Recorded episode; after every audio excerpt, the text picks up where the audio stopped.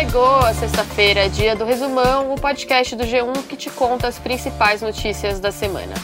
Eu sou Mônica Mariotti, comigo hoje Isabel Seta, Isa, tá aí? Oi, Moni, tô aqui. Vamos lá.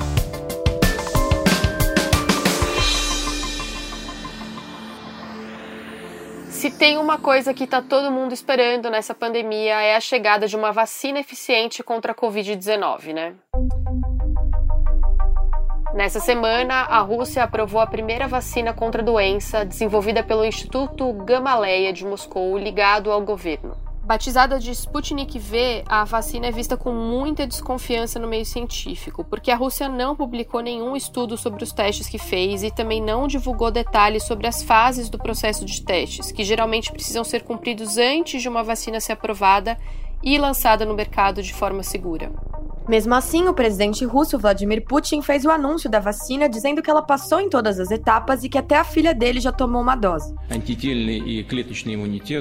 Nas palavras do presidente russo, a vacina funciona com bastante eficácia, gera imunidade e passou por todas as verificações necessárias. Mas ele não citou que verificações foram essas. O plano do governo russo é começar a vacinação em massa já em outubro. São mais de 100 vacinas sendo desenvolvidas no mundo, mas segundo a Organização Mundial da Saúde, só seis já estão na terceira e última fase dos testes em humanos, quando uma grande quantidade de pessoas é vacinada e acompanhada para garantir eficácia. A vacina russa não está entre essas seis. Por isso, na comunidade científica internacional, o tom é de bastante cautela. Aqui no Brasil, o Ministério da Saúde foi na mesma linha, dizendo que ainda não tem provas da segurança e da eficácia da vacina russa para justificar uma negociação pelo governo federal.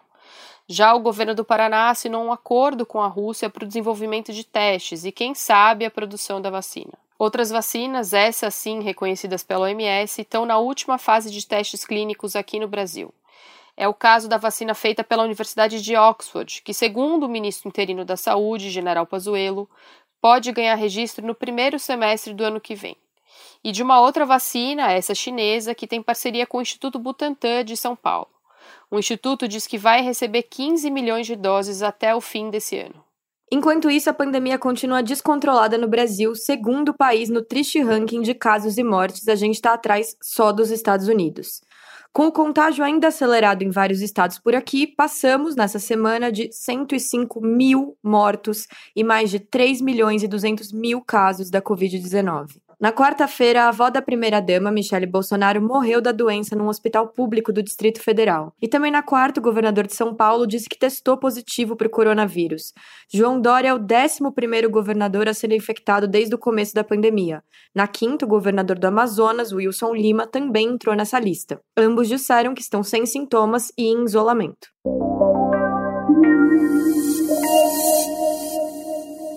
E no meio da pandemia do novo coronavírus, a Organização Pan-Americana de Saúde, a OPAS, fez um alerta. Os casos de dengue na América Latina estão crescendo muito. Segundo a OPAS, teve um aumento de 139% nos casos da doença, isso comparando com o mesmo período de 2019. Segundo eles, esse aumento se dá por causa da crise provocada pelo coronavírus no sistema de saúde dos países da região. A OPAS alertou ainda sobre a interrupção de serviços básicos de saúde para doenças comuns, como tuberculose, HIV e hepatite, que, segundo a organização, são as enfermidades com os tratamentos mais prejudicados nessa pandemia. Falando nessas doenças esquecidas por causa da Covid, na terça, a atriz Camila Pitanga afirmou que ela e a filha foram diagnosticadas com malária, doença transmitida por um mosquito.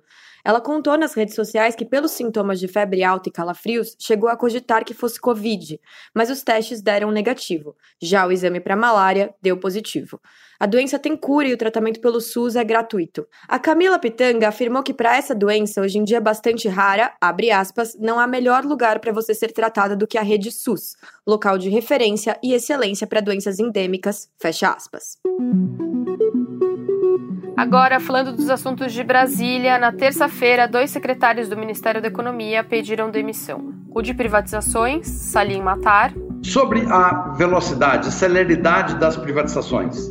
Claro, eu sou um animal da iniciativa privada. Eu não me adaptarei às coisas do Estado, à lentidão. A burocracia. E o secretário de Desburocratização, Paulo Ebel, responsável pela reforma administrativa que o ministro Paulo Guedes quer propor. Paulo Guedes, que chamou a saída de debandada, falou o seguinte: Se o presidente da República quiser mandar alguma reforma, ela é mandada. Se ele não quiser, não é mandada. Quem manda não é o ministro, quem manda não são os secretários. E o secretário, quando o negócio não estiver andando, ele pode desistir ou ele pode insistir. O Salim hoje me diz o seguinte: a privatização não está andando, eu prefiro sair. E o Ebel me diz o seguinte: a reforma tributária não está sendo enviada, a reforma administrativa não está sendo enviada. Eu prefiro sair.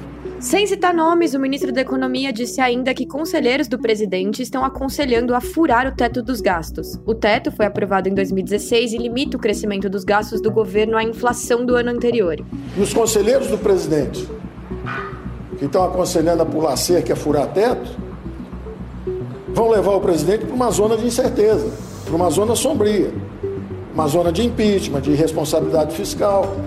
Um dia depois dessas declarações do ministro da Economia, na quarta, Bolsonaro reuniu Guedes e outros ministros do governo, além dos presidentes da Câmara, Rodrigo Maia, e do Senado, Davi Alcolumbre, e lideranças do Congresso para dizer que o governo vai respeitar o limite imposto pelo teto de gastos. Nós respeitamos o teto dos gastos, Queremos a responsabilidade fiscal. Por causa da pandemia, o Congresso aprovou o estado de calamidade pública e o chamado orçamento de guerra, que permite que o governo gaste além do que estava previsto no orçamento desse ano. Mas uma ala do governo defende que o estado de calamidade pública seja prorrogado para além de 31 de dezembro, o que possibilitaria aumentar os gastos em investimentos públicos, por exemplo, driblando o teto.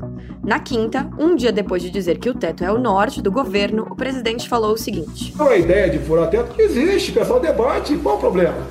Presente.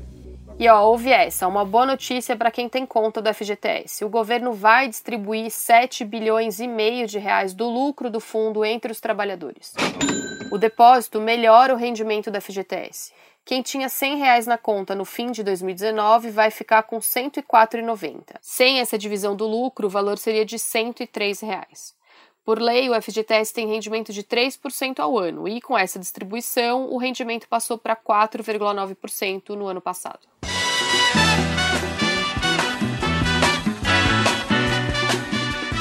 Vamos falar agora das notícias internacionais. Nessa semana, o candidato democrata à presidência dos Estados Unidos, Joe Biden, anunciou sua companheira na chapa que vai concorrer contra Donald Trump na eleição de 3 de novembro. My fellow Americans, now let me introduce to you for the first time, your next Vice President of the United States, Kamala Harris. A senadora da Califórnia, Kamala Harris, é a primeira mulher negra e a primeira pessoa de origem indiana a integrar a chapa presidencial de um grande partido americano. As I said, Joe, when you called me, I am incredibly honored by this responsibility, and I'm ready to get to work. Filha de imigrantes jamaicano e indiana, ela tem 55 anos, é advogada e já foi procuradora-geral da Califórnia.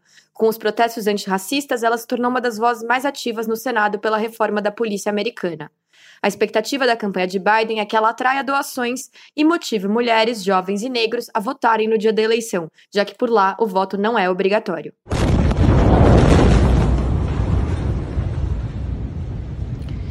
E uma semana depois daquela mega explosão na região portuária de Beirute, a capital do Líbano, o primeiro-ministro do país não resistiu à nova onda de protestos que tomou as ruas libanesas e renunciou ao cargo. Além dele, outros ministros saíram do governo. As manifestações que exigiam a demissão imediata do governo inteiro sacudiram também o parlamento e pelo menos dois deputados pediram demissão. A explosão, causada pela negligência no armazenamento de quase 3 mil toneladas de um material explosivo, deixou mais de 200 mortos e milhares de feridos, além de reativar a indignação dos libaneses, que também ocuparam as ruas no ano passado em manifestações contra a corrupção no governo e a crise econômica.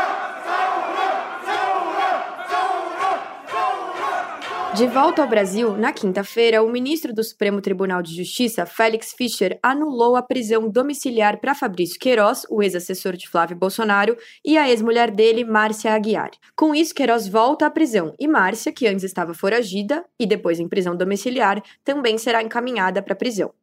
O casal é investigado por participar de lavagem de dinheiro fruto de um esquema ilegal de rachadinha no gabinete de Flávio Bolsonaro quando ele era deputado estadual no Rio. A rachadinha é quando os funcionários devolvem parte do salário. O hoje senador nega as acusações. O Ministério Público suspeita que parte da lavagem do dinheiro era feito por meio de uma loja de chocolates da qual Flávio Bolsonaro é dono desde 2015. Nessa semana, o Jornal Nacional teve acesso ao depoimento do empresário que vendeu a loja para o Flávio. Em depoimento na investigação da rachadinha, o empresário afirmou ao Ministério Público que foi ameaçado ao tentar fazer a denúncia de que Flávio fraudava notas fiscais. O empresário contou que no Natal de 2016 soube por clientes que a loja de Flávio Bolsonaro estaria vendendo produtos abaixo da tabela da Copenhagen. A Copenhagen confirmou ao Jornal Nacional que comprovou a denúncia e informou ainda que a loja de Flávio foi advertida e multada por causa da promoção. As informações obtidas pelo Jornal Nacional reforçam a hipótese do Ministério Público de que havia uma engrenagem montada para esquentar dinheiro na loja de chocolates. E ainda sobre as movimentações financeiras dos Bolsonaro, nessa semana o Jornal Nacional também mostrou como o pagamento com um grande volume de dinheiro vivo não parece só uma preferência ocasional, mas um hábito que atravessa duas gerações na família Bolsonaro. A ex-mulher do presidente, Rogéria Bolsonaro, comprou um apartamento em dinheiro vivo quando era vereadora no Rio em 1996. Na época, ela era casada com Jair Bolsonaro. Em valores atualizados, foram mais de 620 mil reais em dinheiro vivo. Já em 2008, o Ministério Público afirma que Flávio Bolsonaro usou 86 mil reais em dinheiro vivo para comprar 12 salas comerciais no Rio. Nessa quarta, o jornal O Globo informou que, no total, a família movimentou quase 3 milhões de reais em espécie em valores corrigidos durante 24 anos. E um paraíso no Oceano Índico, as Ilhas Maurício, conhecidas pelas águas azul turquesa e pela imensa biodiversidade, estão ameaçadas desde que quase mil toneladas de óleo vazaram de um navio japonês encalhado há quase um mês. Como medida para tentar diminuir os danos, a população local fez cilindros para flutuar no mar com folhas de cana-de-açúcar, garrafas plásticas e cabelos. Isso mesmo, cabelos, que muita gente por lá cortou e doou para isso. A ideia é que o material absorva e retenha o óleo que ainda não foi retirado. O Greenpeace fez um alerta para uma crise ecológica por causa desse vazamento, que ameaça áreas protegidas de manguezais e corais, lares de muitas espécies.